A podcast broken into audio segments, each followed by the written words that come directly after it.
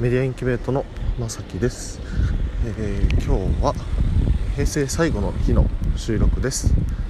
ネクストトーカーでもし番組を持ったら何を話したいかということについて一つまとめてお話をしていなかったので、えー、まとめてお話したいなと思います。昨日はラジオトークをされている方々と一緒に収録をしてきました。その体験を通して思ったことは本当にラジオトークがあって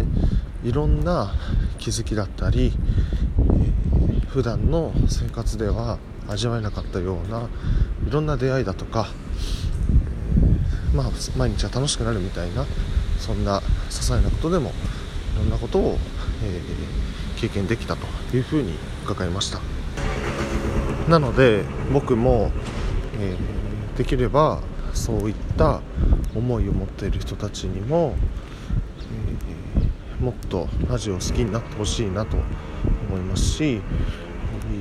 ラジオトークというサービスを使ってほしいというふうに思っているのでもし僕がパーソナリティに選ばれたら特別な人をよりお呼びするというよりは、えー、できるだけラジオトーカーの方々をお呼びしたいなと。そして ラジオの好きなところとかラジオで救われたエピソードだったりとかそういったものをどんどん話してもらえる機会にしたいなと思います。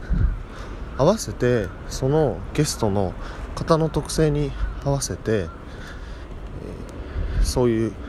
よりその人がラジオトーカーとしても有名になったりとか願いが叶うような、えー、ゲストをダブルでお呼びして懇親を深めていく機会にもなったらいいですしより、えー、近い領域のリスナーの方に届くお手伝いができたらなと思います。地域に関心のある方であれば、まあ、地方創生関連の雑誌を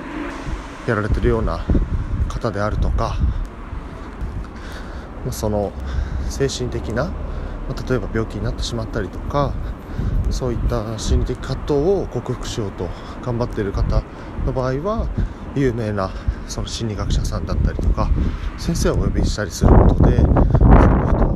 自身のエピソードも話しつつその人のトーカーの方がより元気にトークにファンがつくようなお手伝いをしたいなと思っています。